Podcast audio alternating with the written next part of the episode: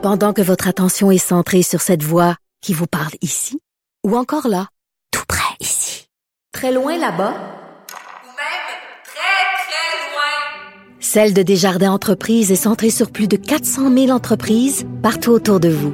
Depuis plus de 120 ans, nos équipes dédiées accompagnent les entrepreneurs d'ici à chaque étape pour qu'ils puissent rester centrés sur ce qui compte, la croissance de leur entreprise.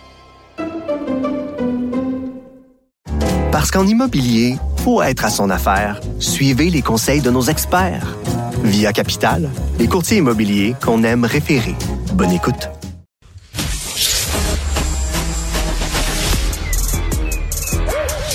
Mathieu Bocoté. Il représente un segment très important de l'opinion publique.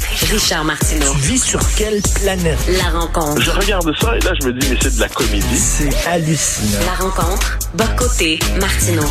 Alors, Mathieu, on a perdu un ami inestimable, toi et moi, hier. Oui, mais je t'avouer, c'est une espèce de, de choc absolu. Ouais. Euh, c'est Frédéric Bastien. Hier, ça commence à circuler sur les réseaux sociaux. Ben, c'est pas des réseaux sociaux, c'est des, des amis qui écrivent hein, mais des messages privés en disant il paraît que, que Frédéric Bastien est mort. Puis il y avait quelque chose dedans d'inimaginable. Le gars avait 53 ans, il était en forme, il faisait du vélo presque de compétition, euh, il faisait attention à sa santé, à ce qu'il bouffait. Enfin, il y avait chez lui une forme de vraie rigueur en ces matières. Et là, d'un coup, apparemment, sur son vélo stationnaire, alors qu'il s'entraînait, eh ben, la faucheuse est passée. Et là, on a une espèce de, de tourbillon affectant. On est d'abord, on est frappé de silence. C'est-à-dire, mais qu'est-ce que c'est que ça? Ensuite, on pense immédiatement à son épouse, à ses trois enfants. Et puis, on ne peut s'empêcher devant ça de se dire que c'est un homme qui est fauché dans la force de l'âge, alors qu'il avait déjà donné beaucoup, beaucoup à la vie publique et qu'il pouvait encore donner beaucoup, beaucoup à la vie publique. Je me permets, je, je vais retracer deux, trois éléments de sa vie pour, euh, pour, pour euh, appuyer cet hommage. Frédéric Bonfait. D'abord, on pourrait dire, d'abord, c'est un historien, un grand intellectuel qui euh, s'est fait connaître surtout pour deux livres. Il y en a écrit d'autres, mais deux livres qui sont devenus des classiques. Relations particulières en 1999, où il racontait le, la, la place de la question nationale dans la France post-Vive le Québec libre du général de Gaulle, puis il montrait comment la question du Québec en était venue à structurer la vie politique interne en France. Le Québec devenait presque le, le symbole de la grandeur française, l'appui au Québec, le symbole de la grandeur française. Puis plus récemment, en 2013, il avait publié La bataille de Londres, qui a, fait un coup de tonnerre incroyable, qui a forcé le débat public à évoluer, puis il montrait comment le rapatriement de la Constitution en 82 était enfin un coup d'État porté par certains juges de la Cour suprême qui avaient rendu possible le, projet de Trudeau. Il avait découvert des choses dans les archives qui étaient inespérées. Ensuite, Frédéric, c'est un militant. C'est un militant indépendantiste depuis toujours, au moment des années 80. là, Quand c'était un projet qui était jugé mort, il était déjà là-dedans. Il n'a jamais abandonné la cause. C'est un militant ardent, passionné, puis qui avait cru ces dernières années que le temps était venu pour lui de faire un pas de plus puis se lancer directement en politique. Il s'était lancé, on le sait, dans la course à la chefferie du Parti québécois en 2020, mais aussi, euh, il s'était engagé plus largement dans l'espace public, comme militant. Puis là, il, il occupait beaucoup d'espace, justement, toujours avec des textes très, il était chroniqueur à Québécois d'ailleurs, des textes très fins, très subtils, très documentés, mais en même temps des textes coup de poing pour être capable de faire progresser la conscience collective sur la question nationale. Et il y avait en plus, il était courageux contre toute la doxa de l'époque. Donc, euh, il critiquait, euh, il, était un promoteur ardent de la laïcité, il n'hésitait pas à critiquer euh, l'islamisme dans toutes ses dimensions, il critiquait le politiquement correct, il critiquait cette espèce de machine qui étouffe la pensée. Et, euh, et il était convaincu, puis euh, on, on lui avait tous parlé récemment, temps, c'est ça qui est bouleversant, il était convaincu que la, la suite pour lui, d'une manière ou de l'autre, allait lui permettre de s'engager encore plus pour ses convictions.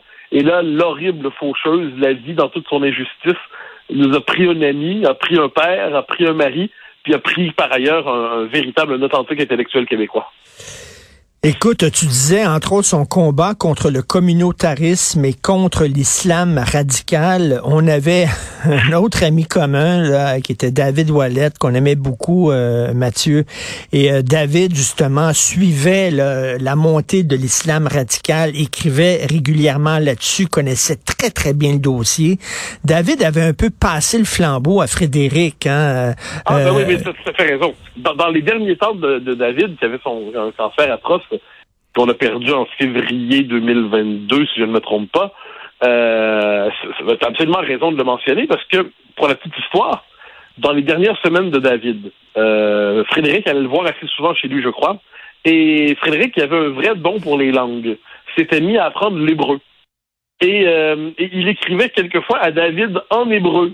Alors, c'était deux Québécois qui s'écrivaient en hébreu de temps en temps. C'était un peu... Euh, ça nous en dit beaucoup sur, sur Frédéric. Mais oui, euh, euh, David Ouellet avait... Il m'avait dit comme ça, d'ailleurs, je me rappelle une fois chez lui, avait dit euh, Frédéric prend le relais. Il prend le relais, c'est-à-dire d'une connaissance non pas seulement théorique, mais documentée, quantifiée, chiffrée, précise de la percée islamiste au Canada et au Québec.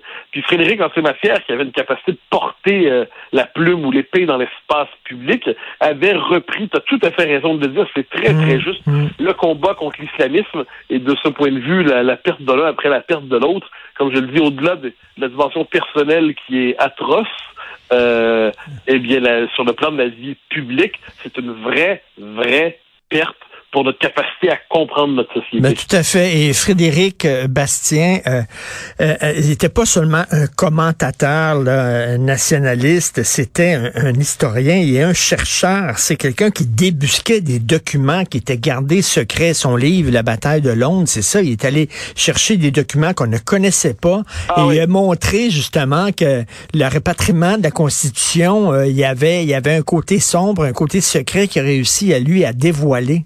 Et c'est pour ça que sa perte, elle est, elle est inestimable. C'est une grande perte pour le, le, le mouvement souverainiste au Québec. Ah, mais je suis absolument d'accord. Tu as raison de moi, je, je suis comme d'autres, ben, lui-même l'était d'ailleurs, très sceptique sur ce que devient aujourd'hui euh, l'histoire académique. D'ailleurs, je précise qu'un type de son envergure avec son œuvre avait été obligé de se replier vers l'enseignement collégial, qui n'est pas, déshonorant du tout, mais il n'avait pas réussi à faire une place à l'université parce que les, petites, euh, les, la clique mondaine progressiste juge que l'histoire politique, c'est pas une vraie histoire juge que l'histoire constitutionnelle, c'est pas une vraie histoire. Alors, si on n'est pas dans l'histoire de la déconstruction intégrale, on n'est pas dans la vraie histoire.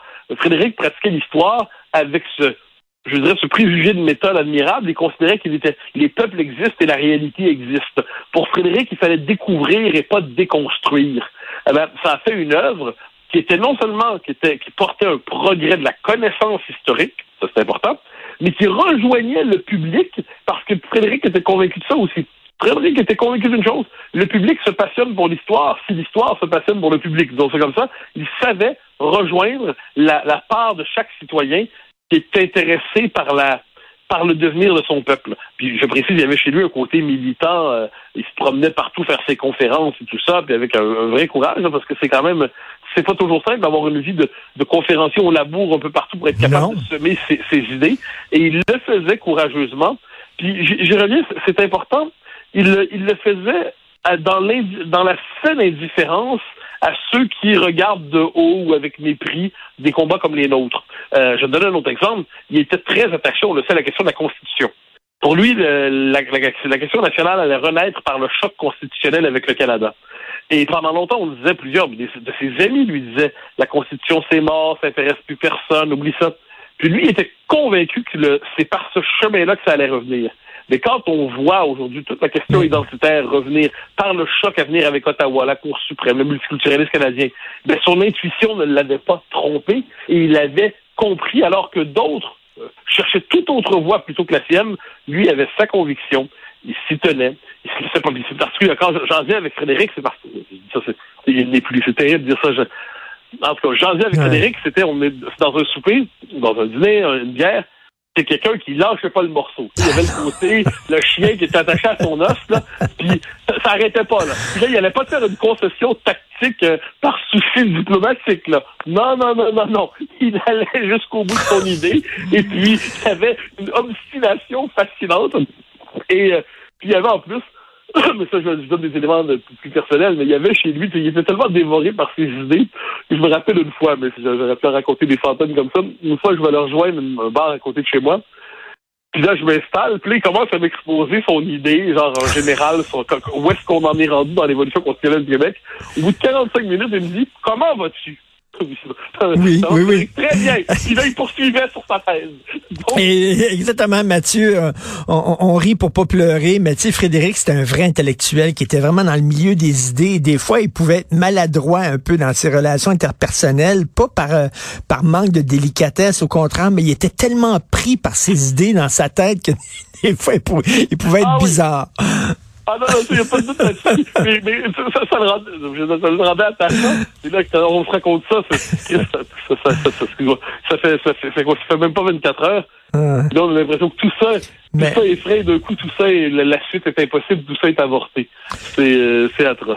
C'est atroce. Euh, et ce qui m'attriste, c'est qu'il y a des gens aujourd'hui qui doivent se réjouir de son de sa disparition. Écoute, j'ai vu euh, passer sur les médias sociaux qui sont, on le sait, des égouts à ciel ouvert. Il y a un groupe qui s'appelle Sortons les poubelles, euh, qui se veulent les justiciers de la radio et qui se veulent, là, nous autres, on veut purifier les ondes.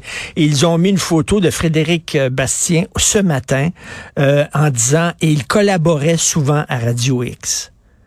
Comme si, ça, comme si ça montrait que c'était un suspect, que c'était pas quelqu'un de crédible, que tu sais déjà là, on se réjouit de sa disparition. Tout ça épouvantable. Bah, bah, ce sont des charognards. Ce sont des charognards. Ces gens-là méritent un crachat au visage.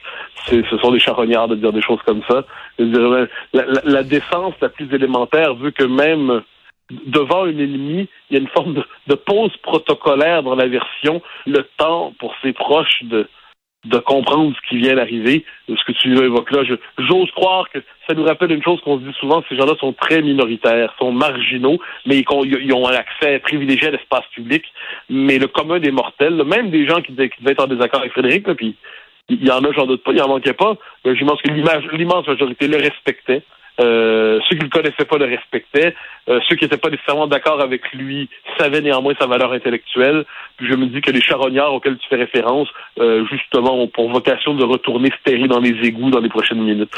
Écoute, on va accuser le coup. Hein. Je suis encore un peu sonné. C'est comme si je le réalisais pas, hein, Mathieu. Toi Ah, aussi. même, Écoute, chose, même chose pour moi. Même chose pour moi. Même chose pour moi. il était dans le studio il- lundi. Il était, il était ici en studio avant hier. C'est, c'est incroyable. Merci beaucoup et mes condoléances, bien sûr, Ouais, euh. Mathieu. Merci. Bye.